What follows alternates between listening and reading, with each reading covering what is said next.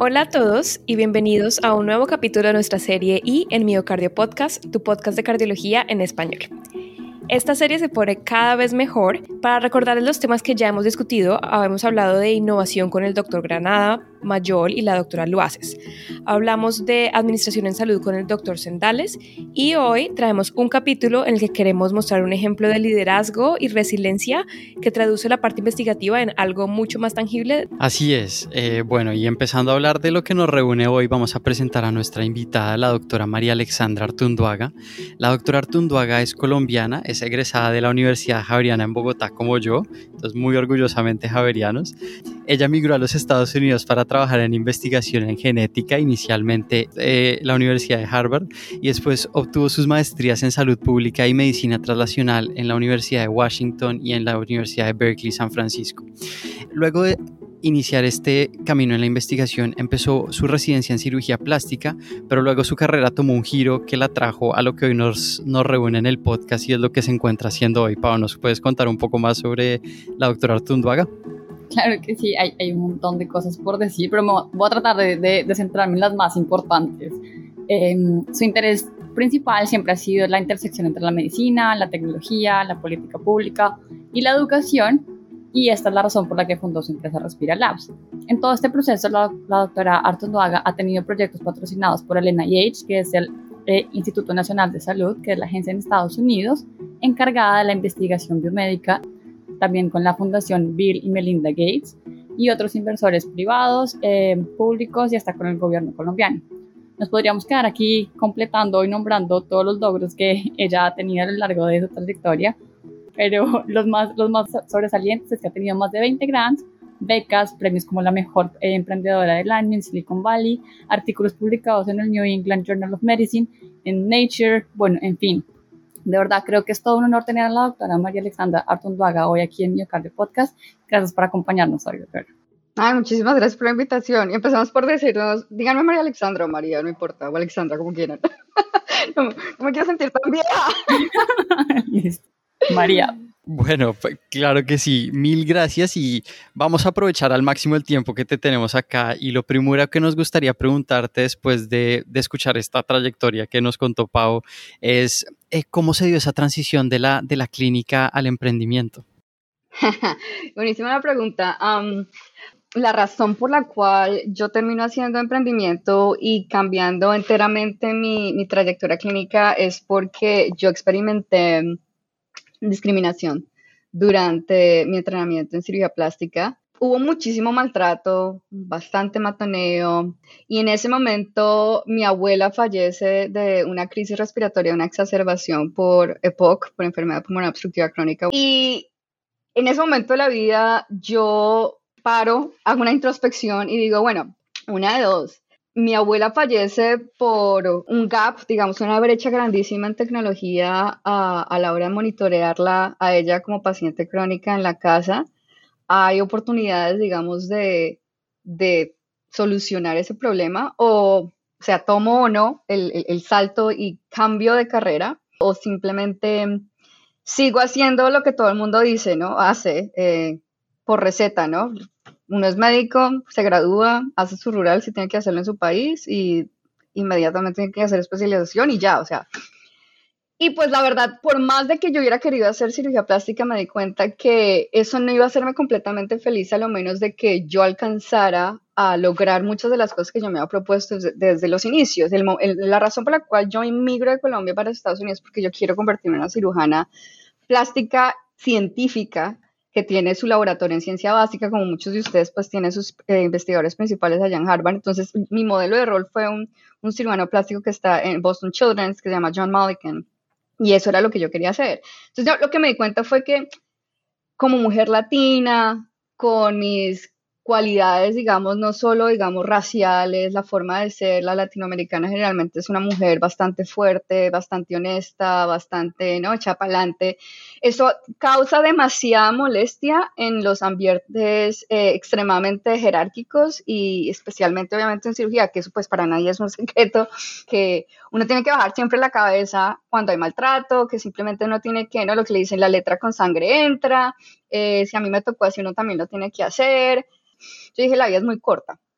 Simplemente o sigo yo eh, bajando la cabeza o, o soy, bueno, bastante valiente y tomo una decisión y sigo lo que realmente son mis sueños, lo que yo considero el, el feeling, el gut, ¿sí? yo, yo sentía adentro de mí que era la decisión correcta, irme, tomar un camino completamente diferente, porque en, siempre he creído que soy capaz de, hacer muchas cosas. De hecho, cuando a mí me, me decían, usted está loca, usted jamás va a ser cirujana plástica, jamás va a poder pasar un programa integrado, acelerado, ever, nunca, ¿sí? O sea, jamás de los jamases, porque es que no hay eh, presente histórico, ¿sí? No hay presente histórico y la única persona que ha pasado era otro colombiano en Pittsburgh y eso pasó hace seis años y para de contar, ¿sí? Entonces, sí, la mayoría de la gente que aceptan en plástica son de Europa, de gente con acento que no es en español, en donde no hay prejuicios de que no hay un país en desarrollo, de que en Colombia no, no operamos con la paroscopia, sino que todo es, ¿no? En la selva y porque hubo comentarios así. Entonces, claro, yo lo que, cuando a mí me decían eso, pues la verdad es que eso me, me llenaba más de, a mí de más ganas de, de tratar de demostrar que todo sí es posible siempre y cuando uno es estratégico a la hora de hacer las cosas y sobre todo sigue eh, ejemplos de gente que lo ha logrado. Entonces, yo fui la primera mujer que pasó de una escuela latinoamericana eh, a cirugía plástica en aquel entonces, 2011. Muy a pesar de que todo el mundo me decía que era imposible. Entonces, ya a raíz de eso y de muchas cosas que yo he hecho en la vida, yo sabía que soy supremamente resiliente y terca y de que cuando se me mete algo en la cabeza, como sea, yo me, me, me las ingenio para lograrlo. Así tome lo que tome y me demoré hecho cuatro años haciendo el postdoc en genética, pero aún así pasé. Entonces, así es como hago yo el, el salto a, a la innovación. Inicialmente hice salud pública, eh, pero también dentro de la salud pública, pues como es, es un ambiente mucho más burocrático, eh, me di cuenta que tampoco era un buen fit. Llegué a la Universidad de Berkeley, acá de California y San Francisco, en donde me dan una beca y hago la segunda maestría. Y ahí es precisamente cuando, por fin, después de como 35 años de vida, por fin encontré, dije, esto es lo mío, ¿sí? Esto es lo mío porque es, tiene relación con ciencia, eh, estoy utilizando cerebro bravamente y aparte todo es una cuestión como personalidad tipo A, ¿no? como buena cirujana, a mí me gusta hacer las cosas rápidas y no tener resultados rápidos y, hacer pues muy efectiva. Es, es, una carrera pues en contra del tiempo, en donde uno hace muchas cosas en un, en un tiempo, digamos, corto. Y, y ya, y, me encanta, y soy supremamente competitiva, entonces yo creo que fue eh, un, ambiente perfecto para mí. Eh, el nicho perfecto, sí, yo tengo que admitir que yo te admiro un montón porque yo desde que llegué a Harvard conocí tu historia y no me la contaste tú, me la contaron eh, las más personas ahí. Y yo decía, este ejemplo de mujer es lo que representa la mujer latinoamericana, porque no solo aquí en Estados Unidos que nos toca, digamos que lucharla eh, y trabajar durísimo, sino también las personas que se quedan en cada uno de nuestros países, también les toca tener esta misma interacción con, con algunas jerarquías que, que, todavía no se rompen, ¿no? Y que sigue perpetuándose. Y también, y también la parte clínica, porque cuando uno solo se gradúa eh, de medicina en muchas universidades todavía, no te dan la opción de, ve, este es el camino de ingeniería médica, este es el camino de investigación, este es el camino, solo unas pocas, y precisamente por eso estamos haciendo esto, para mostrar que hay más caminos y que, que no solo tiene que ser entrar a residencia y ser un clínico, sino hay muchas más otras opciones que puedes hacer para aportarle a este campo. Entonces, me identifico contigo, te admiro mucho mm, y, y con a ti también. Estás haciendo grandes cosas. Entonces, muy bien, felicitaciones. Gracias. Yo con esto quiero preguntarte a ti, ¿qué nos cuentas sobre Respira Labs? Qué es, cómo empezó, cómo nació la idea. Ya me contaste que nació por, por lo de tu abuela, pero ¿fue algo que lo que estabas investigando o que nos cuentas un poquito más desde no, o sea, una cosa que nació de pura así eureka, total. Fue más como una cuestión de suerte que se alinearon los astros. Entonces, no, en serio, porque pues yo en mi vida me imaginé que yo iba a volver inventora, que iba a tener una idea, ¿no? Así supremamente no patentable en lo absoluto. Cuando mi abuela fallece, y yo me reentreno. Parte de la oportunidad que yo tuve estando aquí en Silicon Valley fue que yo pude tomar clases de emprendimiento en la escuela de, negocios de, Berkeley, que se llama Hash. Y durante ese momento tomé un curso que con el creador de la metodología de cómo uno hace empresa en Silicon Valley, que se llama Steve Blank. y formé un equipo con ingenieras, éramos solo mujeres, por cierto, bastante interesante, éramos el único equipo solo mujeres, en donde entonces yo inicialmente lo que quería hacer era hacerle un spin-out o utilizar una tecnología que había desarrollado Berkeley en un laboratorio y tratar de que con eso resolver el problema de monitoreo remoto de función pulmonar. Inicialmente era una cuestión de oximetría de oxígeno, ¿sí? de como un parche que uno pone en cualquier lugar del cuerpo y puedes tener oximetría con una tecnología, eh, se llama OLED, que era eh, delgada, liviana, perfecta. Y eh, durante ese tiempo tuve la oportunidad entonces de entrevistar a 100 personas en todo lo que es el ecosistema de, medicina eh, y sobre todo la parte respiratoria. Entonces, a raíz de esas entrevistas, yo logro entender, porque viniendo de cirugía, obviamente yo es que, pues, cirujana aquí tratando de hacer medicina, medicina interna, ¿no? Imagínense eso aquí no, los internistas de la casa aquí en la entrevista, eso es bien diferente, ¿o yo? Entonces... No, de hecho, eso me estaba preguntando yo también, como no entiendo cómo pasaste a medicina interna. Me encanta, me encanta, pero... Gracias, gracias. No, o sea, ustedes son los duros, son los tesos, piensan, o sea, tienen, mejor dicho, eh, mis respetos, total. Entonces, cuando mi abuela fallece, pues me toca aprender como quien decía las malas, no recuerde las cosas, haga refresh de toda la parte de medicina interna. Y en una de esas estaba hablando yo con un neumólogo acá en UCSF que me decía, Mire, o sea, yo estaba haciendo investigación sobre enfisema y sobre todo con fumadores y lo que nos hemos dado cuenta es que hay atrapamiento aéreo que podemos ver en, los pacientes, sobre todo en las canografías, 5 o 4 años antes de que hay un diagnóstico por espirometría, ¿no? Que es el estándar.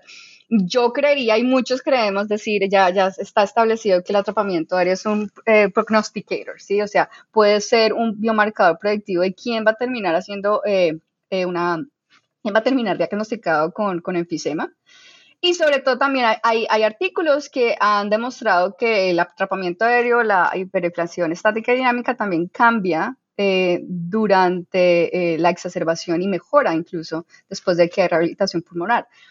Entonces ahí yo no sé, se me, se me prendió el bombillo, pues digo que esto es una alineación de astros. De alguna manera tuve la idea de conectar lo que hace mi esposo que es, es, un paisa que conocí en MIT. Él es ingeniero acústico y él trabaja, es el técnico, eh, líder técnico de ahorita de, de, de, audio en Google, sobre todo ahora con Pixel, se acabó de pasar. Entonces él es un duro haciendo acústica y toda la vida, desde que lo conozco, estamos juntos ya hace más de 13, 14 años, él siempre está jugando con teléfonos y sonidos y pitos y cosas. Y yo él siempre me ha dicho, es que es el colmo, el audio no, la gente no lo valora, yo no entiendo por qué medicina siguen utilizando disque radar. Y ultrasonido, es una, son tecnologías supremamente no solo costosas, sino de hace más de ciento y pico de años, como que, ajá, no hay innovación y entonces empezamos a tener discusiones, ¿cómo es posible que en cardio, ¿no? Ustedes tienen todo este tipo de innovaciones, ¿no? En, cardiología, tenemos parches, tenemos iRhythm, tenemos, mejor dicho, implantes, miniaturas, cositas, aquí, catéteres, etcétera. Eh, y, y, lo mismo en, en, metabólicos, ¿sí? en endocrinología tenemos resto de innovación alrededor de lo que es la parte de diabetes y, y pues no hay nada de neumo. y entonces Claro, yo que dije, Ricardo siempre me ha dicho que audio, eh, dentro de las frecuencias eh, que uno puede capturar eh, o procesar como persona es supremamente poderoso y sobre todo utilizando componentes que llamamos aquí en, Estados Unidos off the shelf, o sea, cosas que uno compra literalmente online. Entonces, ¿qué pasa si utilizamos micrófonos y amplificadores que utilizamos, digamos, en, en un celular? ¿sí? ¿Qué pasa si lo ponemos juntos de una forma en donde emitimos sonido a, través, digamos, de la cavidad torácica sobre la piel? ¿Y qué pasa si logramos capturar cambios de resonancia pulmonar? Porque en teoría, si estos pacientes atrapan aire, la resonancia dentro de un objeto tiene que cambiar porque hay más aire adentro, ¿cierto? O sea, concepto supremamente no elemental y básico de bachillerato. Y efectivamente, entonces pusimos a trabajar, él me enseñó a hacer muchas cosas y pues me empecé yo a, a, educar en ingeniería, que de hecho es la maravilla. No sabía que ingeniería fuera tan interesante, y más aún porque es que yo vengo de una familia de médicos en donde toda mi vida respiré, comí, viví medicina, entonces yo no me imaginaba nada más sino medicina. Entonces, claro, cuando hicimos eso, empezamos a notar, a, ver y a capturar cambios de resonancia y veíamos cómo los volúmenes pulmonares cambian y sobre todo lo que vemos son huellas acústicas digitales diferentes entre cada persona y cómo cambia. Entonces estamos utilizando resonancia como un proxy para función pulmonar. Obviamente, en sus inicios, ¿sí? No, nos falta hacer muchísimos, digamos, estudios eh, con población, etcétera, para llegar a algo que, que, realmente sea significativo. Pero es interesante, entonces a raíz de ahí, entonces que salen lo de las patentes, eh, es que sale, pues, digamos, la atracción de que había interés, de que logró conseguir grants del gobierno federal, porque es una, una idea bien diferente para un problema grandísimo. Wow, estoy, en verdad tengo muchas, muchas preguntas y estoy maravillada porque yo soy como muy de lo, o sea, estoy maravillada porque para mí también siempre nunca ha existido nada más de la medicina y por eso estoy, o sea, como que abriste, me estás abriendo un mundo enorme. Es que no Pero bueno, una burbujita. Sí, total. Pero bueno, antes de eso quería, tú mencionaste las patentes y em, en nuestros capítulos anteriores hemos hablado de los pasos iniciales para convertir una, una idea innovadora en realidad. Y pues una de las cosas que siempre ha venido a tomar protagonismo es la protección de estas ideas a través de patentes. ¿Nos podrías hablar un poco más de ese proceso, cómo ha sido ese proceso acá en Estados Unidos, qué tan importantes son, cuándo uno debe proteger sus ideas, cuáles son los costos de las patentes, los tipos de patentes, etcétera? Sí, claro. Pues es, es, es muy, muy, interesante esa pregunta que me haces porque ahorita me salió otra segunda patente, me salió otra y todo el mundo, yo quiero ahora hacer una patente también. eh, todo el mundo quiere hacer patentes. Y no, yo, pues hágale si se puede. Pero, pero, o sea, lo que quiero que la gente entienda es que una patente por sí sola no tiene mayor valor, ¿sí? Porque si uno no es capaz de ejecutarlo a la hora, digamos, de armar una empresa y volverlo comercial, ¿sí? Que tenga una viabilidad comercial, la verdad es que yo no trataría o, no, no buscaría que la gente hiciera patentes solo por hacerla, ¿sí?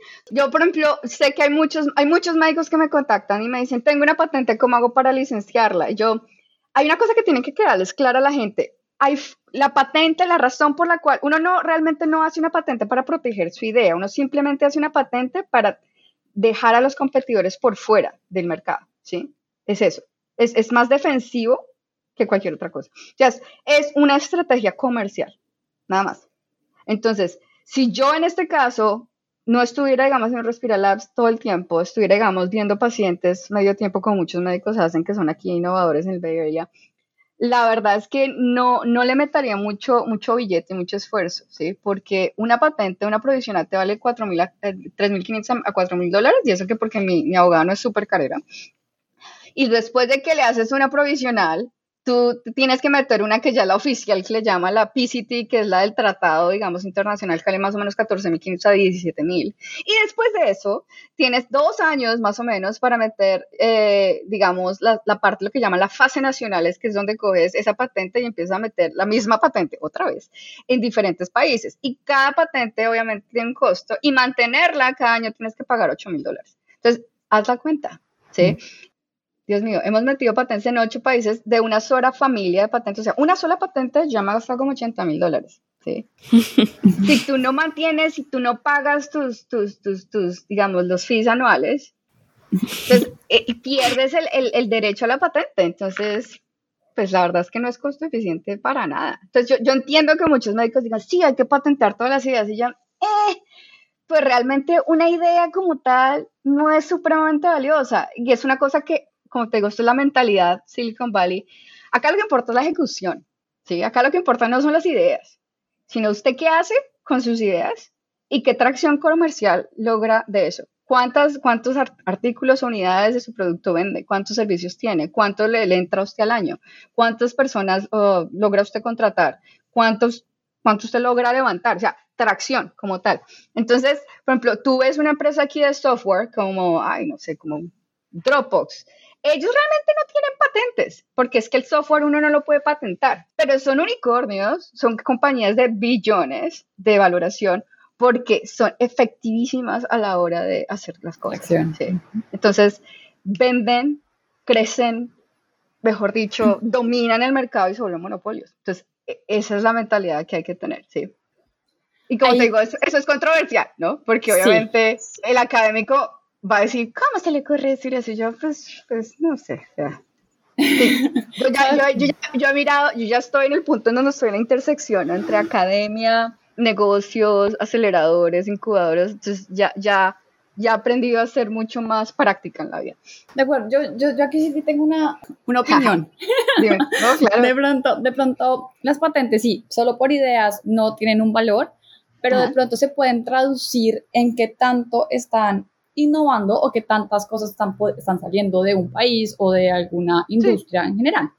Entonces, algo que hemos tratado de tocar aquí con este podcast es, uno puede tener mucha investigación, pero si la investigación se queda solo en papers, pues no, no genera un cambio que uno quisiera en, el, en nuestro campo de medicina.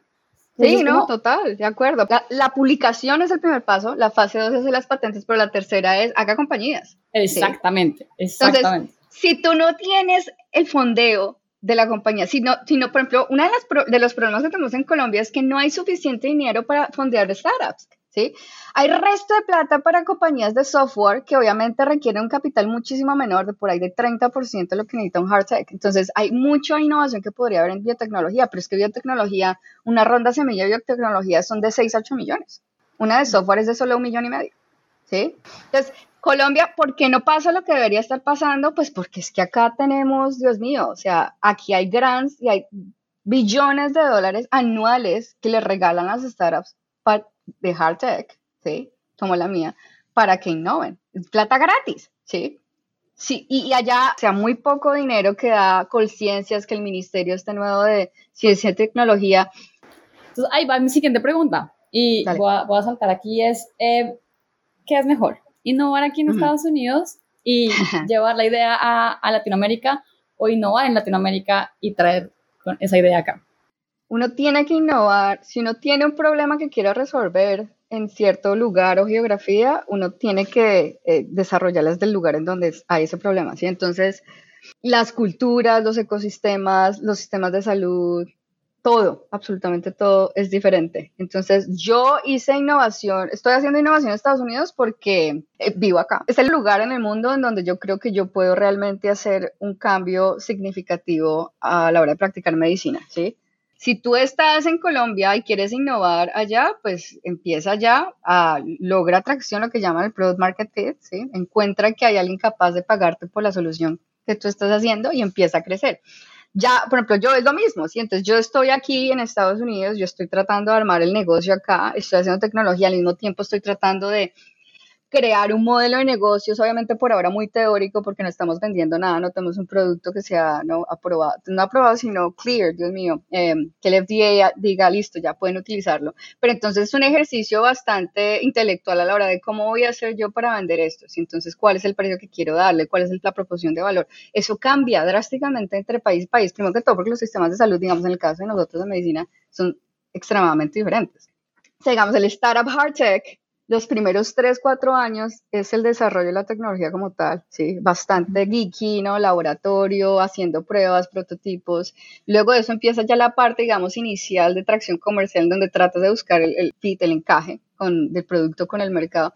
Y luego ya cuando empieza a crecer más, pues tristemente una, una empresa hard tech se demora hasta 12 años, ¿sí? Entonces ya la parte, digamos, la fase 3, que es donde hay una expansión ya nacional, incluso global, una de dos, o te adquiere otra compañía, una compañía, digamos, grandísima, tipo, no sé, una farmacéutica, una cosa así, eh, y ahí es cuando entonces empiezas a entrar a otros mercados. Pero como te digo, eso es, para cuando eso pase, entonces en ese momento yo me empiezo a, preocupar, ok, ¿cuál es el FDA de allá? Ok, es el ENVIMA, ¿qué es lo que me están pidiendo? ¿Qué son el tipo de, documentos que tengo que mandarles? Em, todo, cómo, cómo funciona el sistema de salud, cómo le vendo esto yo a la gente allá. ¿Sí? O sea, porque es que es diferentísimo. Eh, acá esto es fragmentado, es la locura. Estados Unidos es probablemente el lugar más difícil, con mayores retos a la hora de hacer una empresa en salud. Wow, pensé, yo hubiera pensado lo contrario, pero es increíble. Todo lo que estoy aprendiendo hoy. Bueno, em, una pregunta que tengo para ti es, yo creo que en medicina, en, bueno, yo creo que en todo es importante el grupo de personas con lo que uno, con lo que uno trabaja. Entonces, me gustaría saber cómo tú eliges un equipo ganador, o sea, qué buscas en las personas que reclutas em, y si nos enfocamos en empresas de salud y tecnología, cuáles son las posiciones más importantes en la empresa y en las que se debe hacer como más énfasis. Empiezo yo a reclutar, eh, son personas dentro de mi red, ¿sí? Yo necesito gente alineada conmigo porque la razón por la cual estamos haciendo Respira Lab es una razón muy cercana a mi corazón, ¿sí? Es, es, es, nace de una tragedia familiar es una cuestión por la que yo respiro, duermo y mejor dicho lo vivo 24 horas al día, los 365 días al año. ¿Qué, qué, qué es lo que busco? Yo busco, esto los startups en general, la gente que, se que la atraen los startups es gente, uff, que eh, son capaces de iniciar las cosas, son muy proactivos, son muy dinámicos, no tienen mucha aversión al riesgo y sobre todo gente que no le da miedo tomar decisiones a riesgo, ¿sí? Gente loca, ¿sí? En el sentido de que están descontentos con algo en particular y que son capaces de tomar, digamos, de decir, listo, voy y entro a esta compañía, me bajan el 10% de mi salario a, eh, a cambio de acciones, ¿sí? Que es lo que le llaman el equity. Y vamos a trabajar, soy parte ya del startup y yo me meto al 100 con esto para tratar de que en un año la valoración del, del startup crezca para que así mis acciones crezcan y el día de mañana cuando haya una salida, un éxito o se venda o vayamos al, al mercado público, pueda tener un retorno de 10, 20, lo que sea. Entonces, la mayoría de gente no le gusta trabajar para startups precisamente por eso, porque hay mucha incertidumbre. La mayoría de las startups no funcionan. El 70-80% no funciona. Entonces, por eso es que digo, está medio loca la gente que trabaja startups, definitivamente muy interesante empezar a aprender de esto un poco y mi siguiente pregunta iba precisamente al tema de la contratación en las startups. Ya mencionaste un poco lo del equity y, ofrecer estas acciones. Eh, sabemos que hay muchas otras formas de contratación en, las startups y cuando uno empieza a hablar, empieza a escuchar palabras como vesting. Eh, ¿Nos puedes hablar un poco de estas diferentes formas de contratación en, en startups? Vale, sí. Entonces, eh, los shares son las acciones, ¿sí? Entonces, cuando uno forma una compañía, una startup, se llama C Corp, que es corporation, ¿sí? Generalmente uno lo hace en Delaware, que es donde hay, hay es, el estado donde dan más, ¿no? Facilidades, uno paga menos impuestos. Entonces, no es evadir impuestos, como son los que sean más amigables a la compañía. Estrategia, estrategia. Estrategia, exacto. Entonces, te vas allá, a, formas tu empresa, es súper fácil, o sea, realmente todo es online o a veces hay abogados que te ayudan por menos de 5 mil dólares y, a la hora de hacer una compañía. Y lo que haces entonces es que con el C Corp, eh, con este tipo de, digamos, de, empresa en el papel, lo que tú tienes es que vas a tener acciones y puedes repartirla entre la gente que hace parte de tu, compañía. Entonces, las acciones inicialmente pertenecen todas a los fundadores. Entonces, por ejemplo, en este caso, yo sola, ¿sí? Tengo 100% de mis acciones, ¿sí? Si yo quisiera levantar una ronda de inversión ahora, es una ronda semilla, que es la primera que uno hace, entonces generalmente uno se diluye o regala 25% de esa compañía. Bueno, no regala, sino uno le cede por cierta plata a, a los inversionistas por cierto dinero. Digamos, mi empresa, digamos, tiene una valoración, en este momento yo considero que tiene una valoración de 15 millones de dólares, ¿sí? Es, es, un ejemplo, no es que valgamos eso en este momento. Y de eso, entonces el 25% quiero darse los inversionistas, entonces me tienen que dar 5 em, millones para completar el 20, los 20 millones, ¿sí? Y también parte del, del, porcentaje de las acciones, entonces tengo que dejar acciones para los, los, los advisors, los consejeros del board, para los empleados, que le llaman el pool, que es generalmente de 15 a 18, incluso hasta 20%. Y, y, es así uno como pues juega con todo eso. Entonces, eh, ¿qué pasa? Lo, lo del vesting es un periodo de tiempo. Digamos, a mí me dieron, María Alexandra, listo, usted tiene 60% de acciones. Mi vesting o mi calendario va a ser a cuatro años. Usted se va a ganar ese porcentaje que ¿no? Del 60-70% creo que tenía. El vesting es el periodo del tiempo en el cual yo empiezo a ganar cierto porcentaje. El primer año a mí no me dan nada. En el momento en que, ¡pum!, completo el primer año, me dan el 25% de, de ese 60-70 que tenía. Y cada año me van a dar otro porcentaje hasta que a los cuatro años, como decía, digamos, en el contrato, finalmente logro obtener pues, todas las acciones que inicialmente ah, uno había concretado. Y después de que te dan esas acciones, nadie te lo puede quitar. O sea, esa es la propiedad total de la empresa que tú no puedes perder. ¿sí? Y las opciones es una opción que tiene un empleado, generalmente son, se le dan a los empleados, en donde esa persona tiene la opción de decir, yo quiero ejercer mi derecho a comprar acciones en el futuro a un precio específico. Generalmente es un precio descontado de acciones, 50% más barato, lo que sea. Entonces, eso es lo que hacen muchas veces los empleados. ¿Por qué se le dan opciones a los empleados? Porque obviamente es un incentivo. Si usted trabaja duro, si usted logra pues, nos ayuda a, que esta empresa cada año aumente su valoración, entonces usted por, por ese trabajo le vamos a dar por menor, por menor valor acciones. Y el día de mañana, cuando haya una salida, a, nuevamente una adquisición o algo en la bolsa de valores, pues, Dios mío, imagínate cuánto costaría una acción. O sea, por ejemplo, para darte un ejemplo, hace poco no sé, por ejemplo, Newbank, Newbank que ahora está mojando prensa por todos lados, que la, que la, la fundó, impresionante, un paisa. El loco eh, es una empresa que tiene 1.2 billones y un curvo de plata en inversión, pero cuesta 25 millones, está la valoración de esta gente. ¿Sí? Entonces, imagínate, el retorno a la, inversión es fácil, 25 dividido entre 1.2, ya.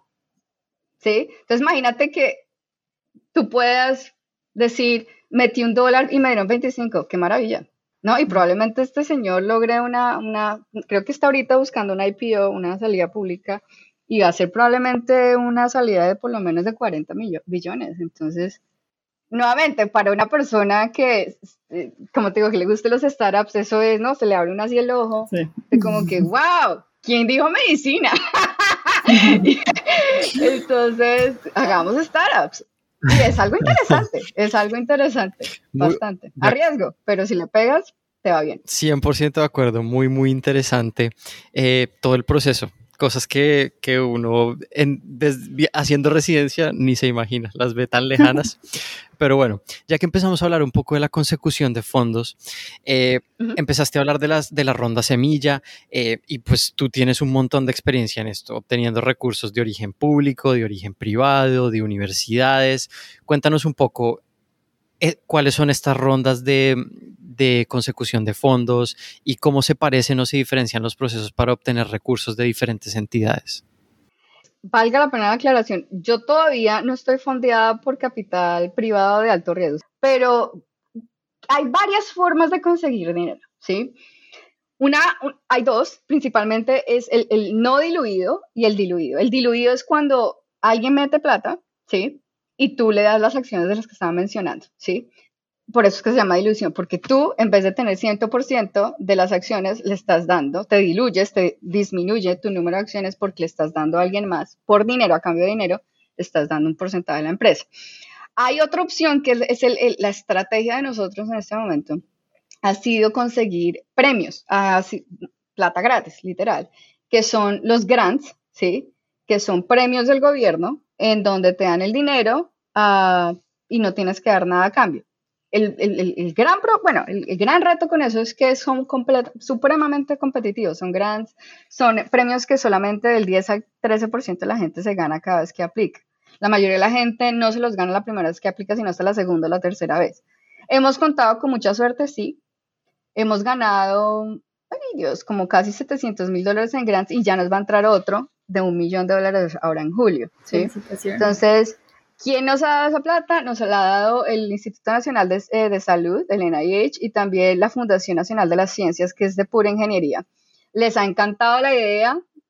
Entonces, no, ha sido buenísimo, ha sido buenísimo, ha habido mucho apoyo por parte de ellos, interesantísimo el proceso de trabajar con, con el gobierno. He recibido cheques de ángeles inversionistas y como te decía, muchísima gente dentro de mi propia red de, es muy interesante también, entonces el capital a riesgo privado es súper interesante porque ellos, ellos son lo que llaman fondos institucionales, entonces ellos también son como startups, ellos van y levantan plata de billonarios, lo que llaman los limited partners o LPs. Entonces ellos levantan plata eh, de gente con muchísimo dinero y ellos a 10 años tienen un compromiso de retornarles al menos cuatro veces la, plata que les, les dan. Entonces, claro, ellos lo que hacen es tratar de invertir en compañías que no son muy riesgosas, ¿no? Eh, así, para mí, como mujer, este empoderamiento ha sido una cosa genial. O sea, y más viniendo de medicina, en donde por, mucho, pues, por muchísimos años siempre sentí que, que no podía hacerlo. Claro, wow, impresionante. Y bueno, em, una pregunta, esto que dices que la plata es de tu familia y de tus amigos, hmm. ¿esto es como crowdfunding? ¿Eso es lo que se llama crowdfunding o eso es distinto? No, eso es diferente. Entonces, mira, el, crowdfunding es, es, un fenómeno que se ha vuelto muy común eh, para que la empresa, para que las personas, digamos, del común y corriente puedan invertir en startups, en empresas privadas. Eh, el crowdfunding es, es, una forma de recaudar dinero en donde tú vas a una plataforma online, por ejemplo, está Republic, está WeFund, uh, WeFunder y otras, en donde entonces te hacen la presentación de la compañía y te dicen, eh, necesitamos levantar un millón de dólares, ponga desde 250 dólares en adelante. Entonces, cuando tú pones la plata, eh, es, es, hay un compromiso de parte de la empresa para que a futuro se te den acciones, ¿sí? Entonces, si tú pones, no sé, 250 dólares dividido 25 millones de dólares, que digamos sea la valoración de esa compañía, o de 5 millones de dólares, entonces tú puedes hacer más o menos la regla de tres súper fácil, cuál es el porcentaje que tú tienes. Entonces, eso ha sido, a mí me gusta bastante, me parece bonito, eh, porque eso le da acceso a la gente del común y corriente en invertir empresas, en empresas privadas. La regla antes en Estados Unidos es que si tú no ganabas más de 350 mil dólares, creo que era más o menos eso, al año, si tú estabas casado con alguien en, tu familia, en, tu casa, no podías invertir. ¿Sí? Entonces, solo la gente con plata podía invertir en una empresa, en una startup. ¿Sí? O sea, es, es completamente irrisorio y ridículo, ¿sí? Que no haya equidad en la, a la hora de crear capital en este país, ¿sí? Que dice que es el país, ¿no? Del sueño americano. Solo el rico puede invertir en algo que probablemente te pueda dar un retorno en la inversión de hasta 10, 25 veces, pero si tú ganas menos de 250 mil, estás fregado. ¿Quién gana 150 mil dólares en este país? O sea, el, el, el, si mal no estoy, el promedio es como de 40 mil de una persona común y corriente, entonces es, es, es, muy triste. A la hora de mi familia y de mis amigos, lo que hacemos con ellos es que se vuelven como ángeles inversionistas en donde ellos invierten poco, 10 mil, 15 mil, 20 mil dólares, utilizando un, un, vehículo que se llama el SAFE, que es una carta, un contrato donde, donde nosotros nos comprometemos a, a darles a, a, ellos acciones en el momento en que levantemos una ronda de inversión formal con los inversionistas privados, ¿sí? En donde se le da una valoración a la empresa y todo, y haces lo mismo, la misma matemática, súper fácil. Eh, me diste tanto, la valoración empresa es tanto, entonces estas son tus acciones. Y hay, hay, otro, otro tipo, bueno, hay otro par de fórmulas ahí que complican un poquitillo la cosa, pero más o menos eso es así a grandes rasgos. Wow, me encanta porque además quiero que sepas que mi hermano trabaja en esto, mi hermano trabaja en una, un private equity o VC, bueno, yo ni siquiera sé, y me habla de esto, yo soy como, sí, sí, sí, y ahora es, estoy maravillada, o sea. No es tan difícil la gente, o sea, hay que hacer la tarea de estudiarlo, ¿sí? Total, no, pues, total, pero es que tú... ser médico, esto no es nada, hermano. Bueno, es que tú también lo explicas bien, tenemos que darte crédito. Pues que me toca, o sea, hacerlo bien fácil, porque es que para mí hacer la traducción, todo eso, como es que... un mundo diferente. Total, sí, claro. sí. Bueno, yo no sé, bueno, estoy segura que a Pau también le ha pasado, pero, y a ti obviamente te pasó en cirugía, pero es, es, es difícil ser mujer en, en, en, carreras competitivas y yo estoy en cardiología que no es cirugía plástica, pero es... No, cardio, no sé, de, no, sí, exacto, de, de, los fellows de cardiología somos dos mujeres y ya, ¿sabes? Entonces, eh, me gustaría saber cómo ha sido tu experiencia como médica y como emprendedora y como CEO y ejecutiva siendo mujer y porque ya has estado en varios sitios, has estado en Boston, en Silicon Valley. Eh, ¿Cómo ves el rol de las mujeres liderando su propia empresa? ¿Cuáles han sido los principales obstáculos que has visto? Y antes de que empieces a responder esa pregunta, yo quiero meter una pequeña cuña acá y decirles a todos los que nos están oyendo en, en el podcast que precisamente para discutir todo, todo este tema tan interesante, eh, Miocardio Podcast va a empezar a trabajar con Women as One, una organización fundada por dos cardiólogas intervencionistas eh, con representación en Estados Unidos, en Europa, representación mundial y vamos a tener una serie de episodios con representantes de Women as One que nos van a hablar de esto y de muchos otros temas, así que tienen que seguir conectados a, a Miocardio Podcast. Ahora sí, María. ¡Bravo! Uh, la cuña, ¿no? Está buenísimo. Eh, yo me he vuelto una bandera de esta vaina que, mejor dicho, es mi segundo trabajo.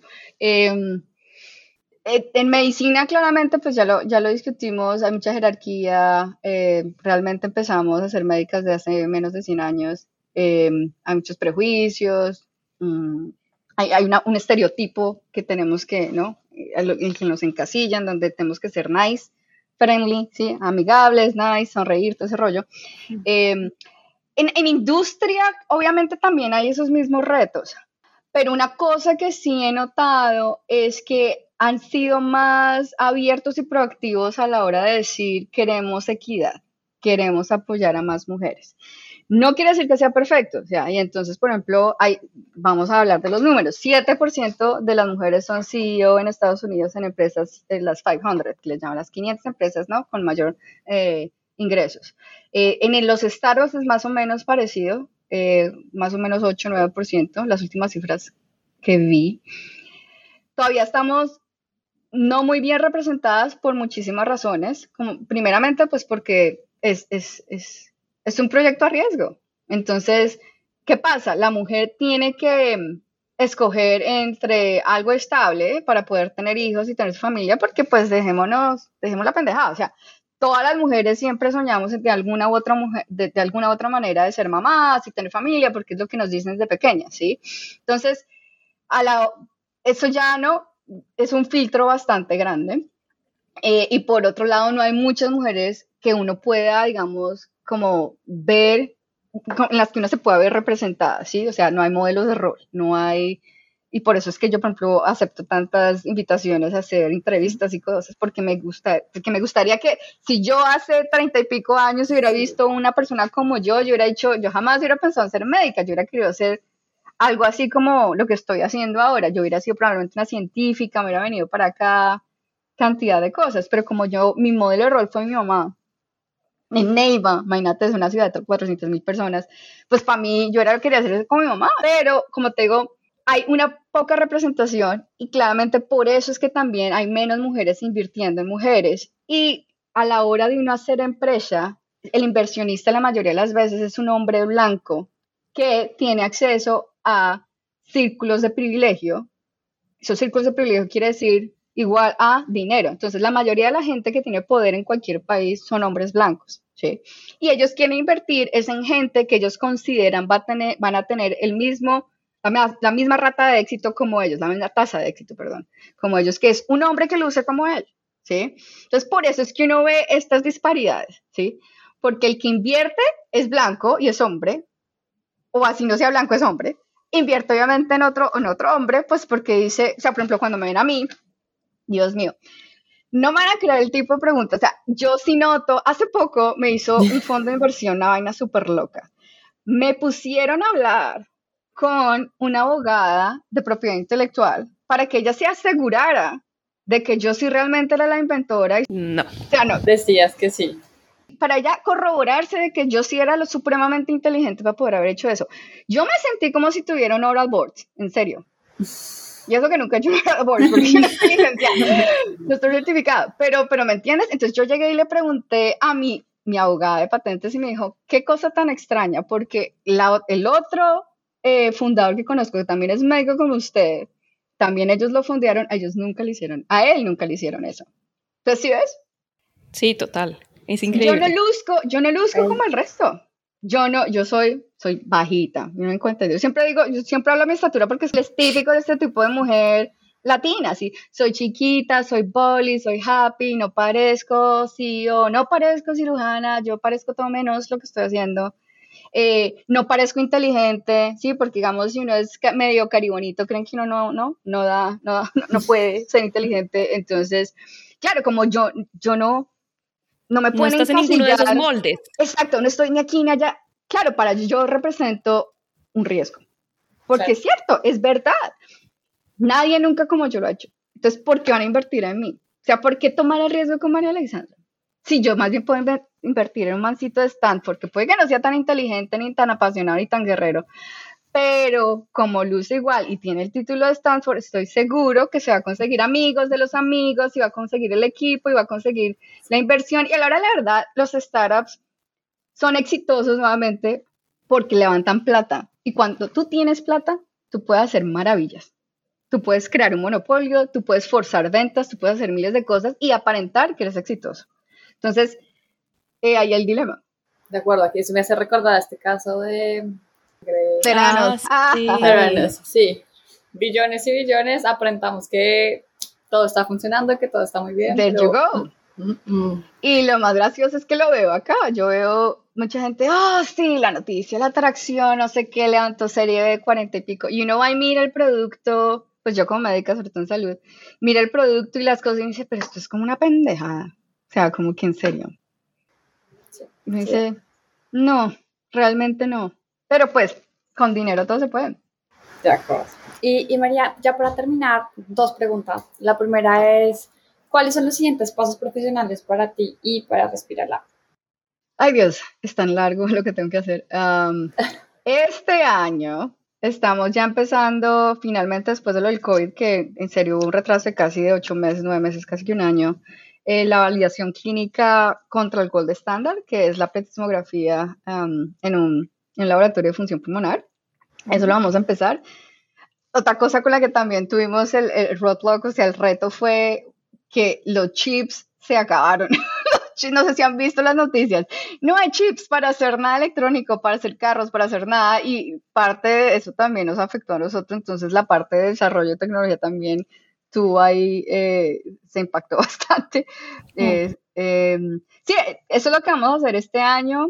Eh, nos entra el grande, entonces afortunadamente ya no tengo la necesidad de estar levantando dinero formalmente en una ronda de inversión. La verdad creo que me lo he tomado, ya decimos que vamos a no afanarnos, porque claramente por yo estar en Silicon Valley y pues que todo el mundo alrededor mío levanta rondas de inversión ridículas, uno siente que hay una, presión social y que es que usted no es exitoso si usted no levanta. Y a la hora de la verdad uno va y mira en PitchBook cuánta, cuánto han vendido la empresa y uno ve cosas ridículas. Uno ve gente que está regalando la empresa por 35% a 50% por, no sé, sí, por dinero. Entonces, prefiero ir un poco más lento, pero no, no diluirme y más aún porque yo sé que el día de mañana, cuando estemos a cinco años en el futuro, si yo no soy una socia mayoritaria, lo más seguro que me vayan a hacer mis queridísimos inversionistas es que me van a tratar de sacar, porque eso pasa mucho porque no luzco el papel, porque yo no soy CEO hombre, no soy no blanco, no no parezco CEO, entonces ellos lo que dicen es yo esta plata tengo que hacerla funcionar pero rápido y la, el, mejor la mejor apuesta que yo tengo es contratar a alguien que ya lo haya hecho y sobre todo que luzca eh, como un CEO exitoso para que podamos tener un retorno, o sea, una salida rápida en menos de 5 a 7 años.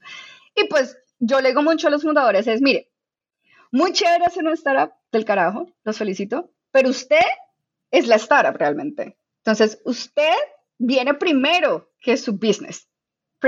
precisamente porque es, la vida es una sola, ¿sí? Y no tiene que cuidarse a uno mismo. Entonces, esto es un balance, ¿sí? Entre el tiempo, lo que tú recibes y nuevamente jugar, jugar a ser el jefe de uno mismo. Entonces, es, es, difícil, no, no, es, no es una situación, digamos, fácil de, de, manejar, pero y bueno, y cuando tú empieces pago en eso, vas a darte cuenta de que va a haber muchísima presión porque, porque eso es considerado lo exitoso y, y te yo... Buscaré, te buscaré para... Sí, y yo haga grants, haga grants, mire, yo sé que se demora y todo, pero va a la fija, no está uno lidiando con política, y más porque es que como te digo, yo vengo, mi experiencia personal ha sido tan dura en cuanto a manejo de políticas y cómo navegar gente que yo dije, ya no más. yo dije, voy a ser la dueña de mi propio barco y yo soy la que termino diciendo las cosas y obviamente cuando recibo inversión, claro, recibo inversión, pero cuando yo veo que alguien va a tratar de aprovecharse, mm, mm, bye bye. Entonces, eso es lo que hay que hacer y nada, o sea, creemos que vamos a poder hacer una autorización de emergencia el otro año para COVID, está aplicando un grante COVID de la NIH, nos invitaron a aplicar. Eh, o sea, el producto como tal, yo creo que va a estar listo por lo menos en dos años y vamos a empezar primero a venderlo como eh, over the counter, o sea, como ah, para consumidores. Eh, hay mucho interés también de parte de, aseguradoras, de farmacéuticas.